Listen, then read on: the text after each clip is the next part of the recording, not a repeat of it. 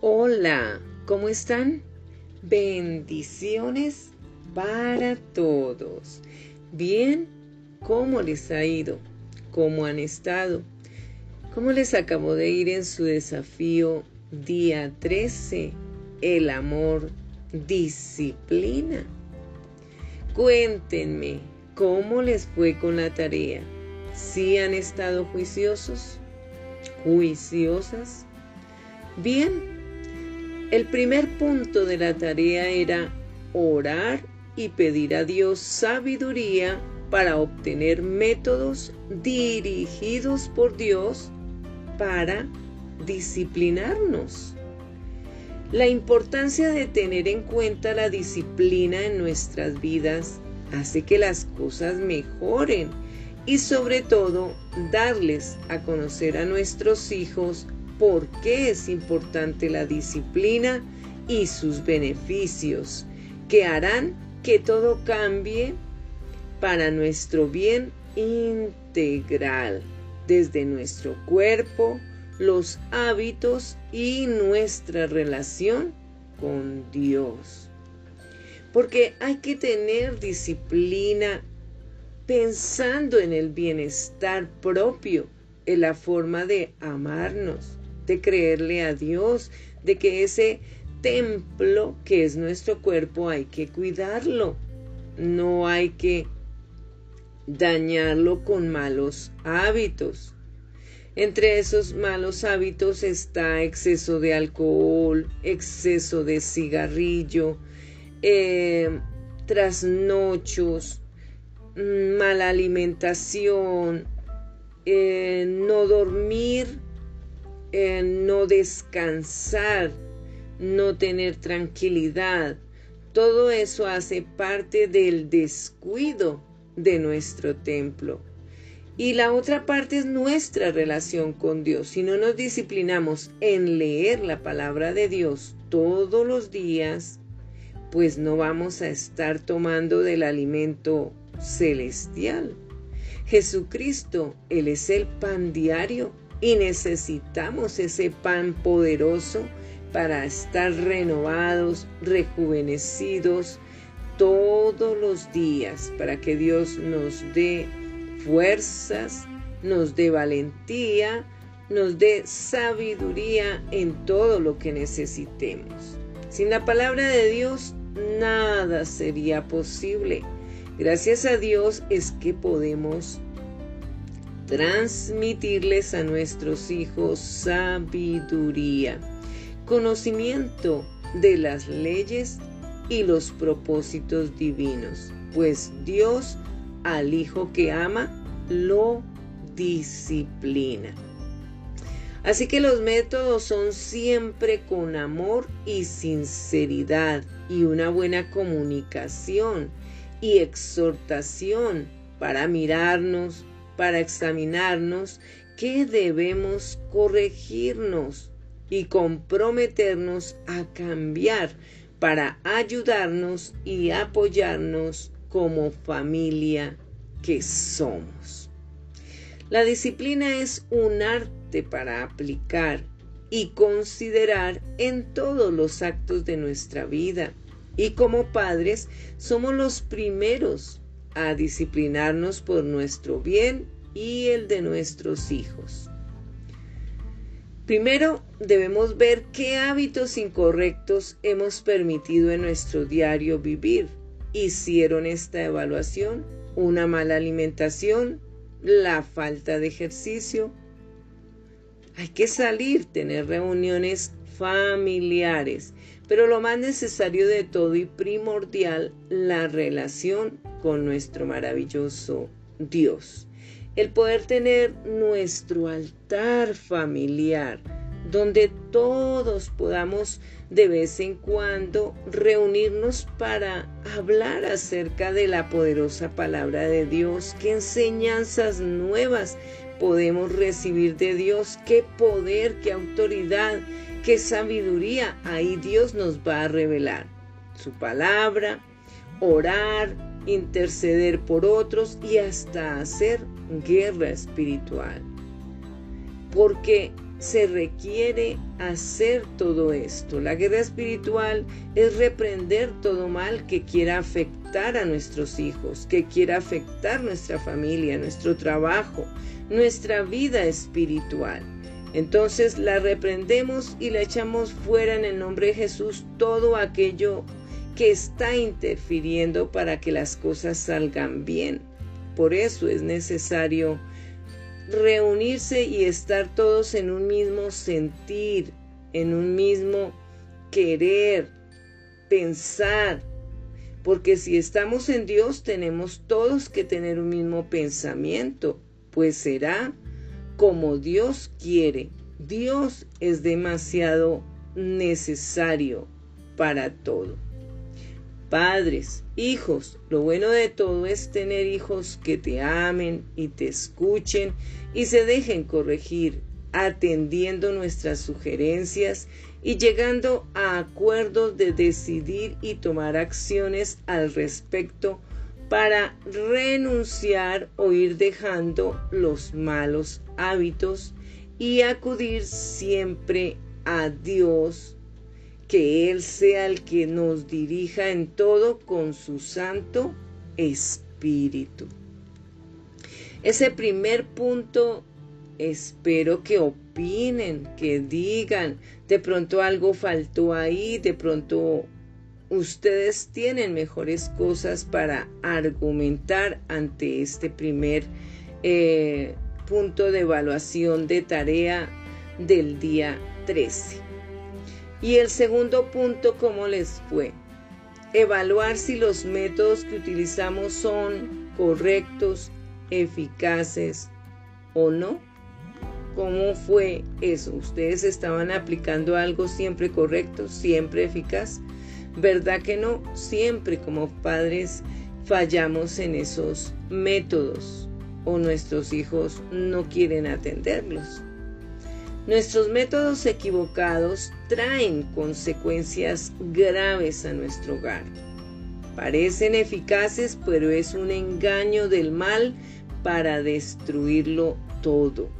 Dar golpes en el cuerpo de, nuestro, de nuestros hijos se cree que es nuestro derecho como autoridad sobre ellos, o utilizar otros medios para maltratar o herir sus corazones ha sido lo más errado en nuestras vidas. Debemos entender que el dueño de nuestros hijos es Dios, no nosotros, y debemos tratar a nuestros hijos con respeto, amor, consideración, aun si han cometido actos graves o deplorables como para perder uno el control, que es lo que nos suele pasar a los padres. Vivimos descontrolados, angustiados, desesperados. No sabemos qué hacer porque no estamos conociendo a, a nuestros hijos por estar en nuestras ocupaciones. Los castigos deberían ser para nosotros primero, ¿verdad, papás?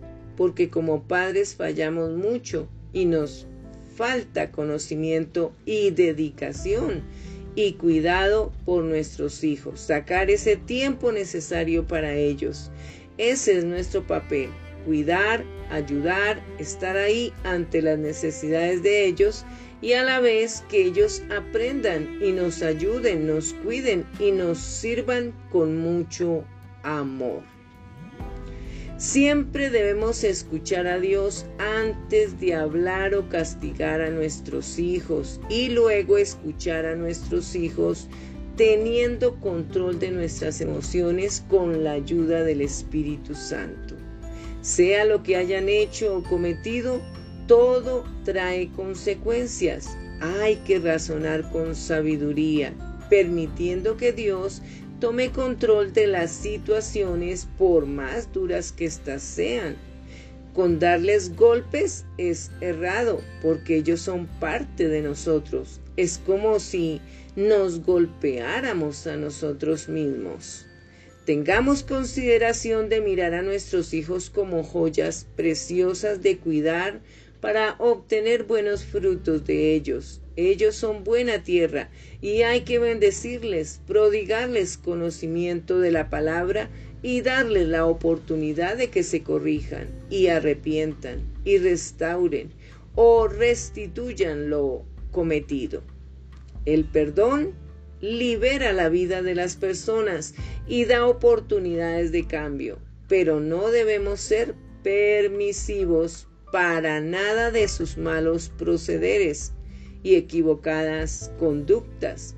De ahí la importancia de tener reglas, leyes de Dios, normas, límites que se deben implantar y hacer cumplir, empezando por nosotros los padres. ¿Qué conductas, procederes, vivencias equivocadas tenemos? Cuanto antes mirémonos, evaluémonos y renunciemos a ello para salvar nuestro matrimonio y hogar. Miremos las necesidades de nuestros hijos, sus relaciones, sus estudios, sus profesores, la iglesia, sus gustos, lo que no les gusta, conozcámoslos para proveer de acuerdo a ello. Conservemos con ellos gratamente sin juzgamientos, conversemos con ellos, conversar gratamente, sin juzgamientos, para que también nos conozcan, nos pregunten, quieran saber de nosotros y nos puedan comprender y ayudar y obedecer. Es necesario tener salidas, paseos edificantes en unidad familiar, no que los hijos se van por otro lado y los padres se quedaron solos por ahí. Las salidas son en unidad, no cada quien por su lado. Llamar a la integración, a la unidad, a la colaboración. Todos ayudamos, todos comemos, todos aportamos. Si los dejamos solos, sin advertencia, sin disciplina, ni orden, ni cumplimiento de los deberes en casa, estudio, trabajo y relaciones, van a cometer cantidad de pecados y fracasos en sus vidas. Si existen deberes, hay obligaciones y tenemos que hacerlas cumplir, tanto padres como hijos. Animémoslos a vivir para Dios y en unidad familiar con temor a Dios, con reglas, deberes y obligaciones mutuas de buen común acuerdo y veremos triunfadores en nuestro hogar, tanto en padres como en hijos. El punto 3, la tarea 3 del día 13, el amor disciplina, dice así, corriges la conducta pero apelas también a la conciencia. ¿Lo hicieron papás? ¿Cómo le fue a esos hijos? Cuenten, por favor. Deberían de manifestar todas estas cosas porque eso ayuda a liberar sus vidas. Cuando uno comenta a alguien, confiesa las cosas también ante Dios, usted estará liberando su vida de todo mal porque cuando usted se acerca a Dios y confiesa, el mal se aleja y no puede hacer nada. Cuando corregimos la conducta, ya por hecho prima la reflexión de dar a conocer lo que hemos causado, destruido, maltratado, de parte y parte. Ser sinceros y apropiarnos de la verdad que con conciencia hicimos lo malo agrada a Dios y hace que nuestros hijos cambien, mediten y no sigan los malos caminos. Yo como padre o madre debo reconocer que he pecado, que hice actos indebidos, que no me controlé, que no quise hacer lo correcto y que no me importó y fui egoísta y preferí que todo saliera mal por permitirle a mis emociones y sentimientos ganar y lo que estaba recibiendo era pérdidas y fracasos, un matrimonio destruido, hijos destruidos, relaciones vacías y sin Dios. Mostremos a nuestros hijos lo que sucede o acontece cuando dicen mentiras, cuando niegan a Dios, cuando nos ocultan cosas, cuando ven pornografía o revistas indebidas, cuando van a fiestas o toman bebidas embriagantes o drogas, cuando tienen sexo sin casarse o se masturban indebidamente permitiendo que el mal los posea y destruya y los lleve a adicciones de todo tipo. Hay que tener cuidado y advertencia en todas estas cosas, porque cuando permitimos o toleramos y no nos interesamos en saber qué están haciendo nuestros hijos, ellos están pecando. Puede que algunos no, pero la mayoría sí. Incluso nosotros como padres también pecamos. Hacemos lo que no debe ser. Un cristiano no debe ver pornografía. Un cristiano no debe ver películas indebidas, no debe ver novelas indebidas, no debe escuchar canciones indebidas, ni chistes indebidos. Si permitimos todo esto y no hacemos nada al respecto, acontecerá todo lo que debe acontecer por no disciplinar y corregir a tiempo, y los culpables somos todos. Pero si buscamos a Dios, Él es el único que puede ayudarnos y darnos la solución y el perdón por nuestros actos, y la sabiduría para enseñar, corregir, disciplinar, y dar indicaciones, no órdenes, a nuestros hijos para valorarnos y valorarlos y vivir unidos en armonía. ¿Cómo les fue con el cuarto punto? Revisar qué se hizo mal y cómo debió de ser, de modo que se llegue a una reflexión. Muy bien. Al revisar, analizar, evaluar y comprender todos los puntos de vista de lo cometido en ambas partes, tanto de padres e hijos, llegaremos a una reflexión para el perdón y la corrección, la disciplina y el cumplimiento. Todos podemos mejorar y cambiar, tomando la decisión correcta en Dios siempre para no volver a fallar. El remedio está en aceptar que todos merecemos en parte la oportunidad de cambiar para permitirle a Dios obrar ese cambio que ninguno puede obrar sin Dios. No pasemos por alto nada. Todo es importante para no cometer el error de ser tolerantes y permisivos. Nada de tolerar malos actos ni el pecado. Bien, y en el punto quinto, ¿cómo les fue en el punto quinto? Usarás de ahora en adelante disciplina directa con Dios, justa y con principios y valores. Es necesario, padres, implantar esto. Siempre la autoridad deben ser los padres, los hijos no. La autoridad para los padres es Dios como para los hijos. Así que si los padres tienen como autoridad a Dios, todo va a estar bien. Pero si nos olvidamos de Dios, ahí vamos a fallar.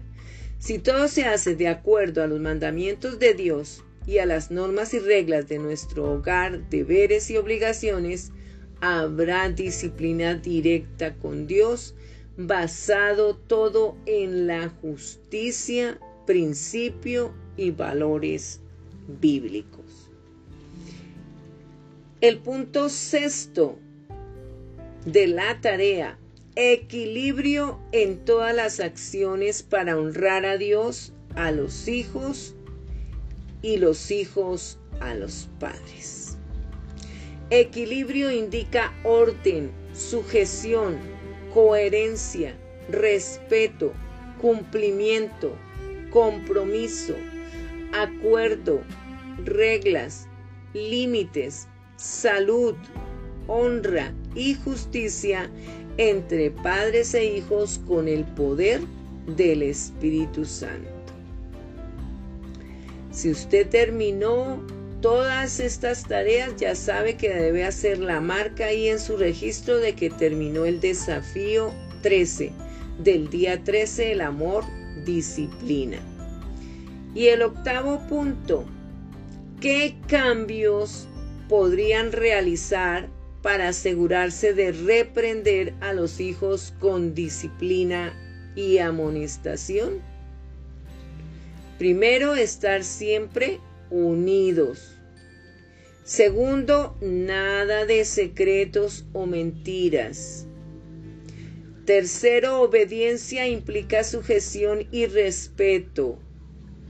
Respeto ante todo, tanto de padres hacia hijos y de hijos hacia padres. Siguiente punto, cumplimiento de reglas. Siempre se deben respetar las reglas. Otro punto, que exista el respeto, la consideración, la sinceridad y el perdón. Y por supuesto, otro punto, amor en todo, porque sin amor de nada vale. La Biblia como nuestra autoridad de regla a seguir todos los días. Josué 1.8. Nunca se apartará de tu boca este libro de la ley, sino que de día y de noche meditarás en él para que guardes y hagas conforme en él está escrito. Entonces harás prosperar tu camino y todo te saldrá bien. Bendiciones.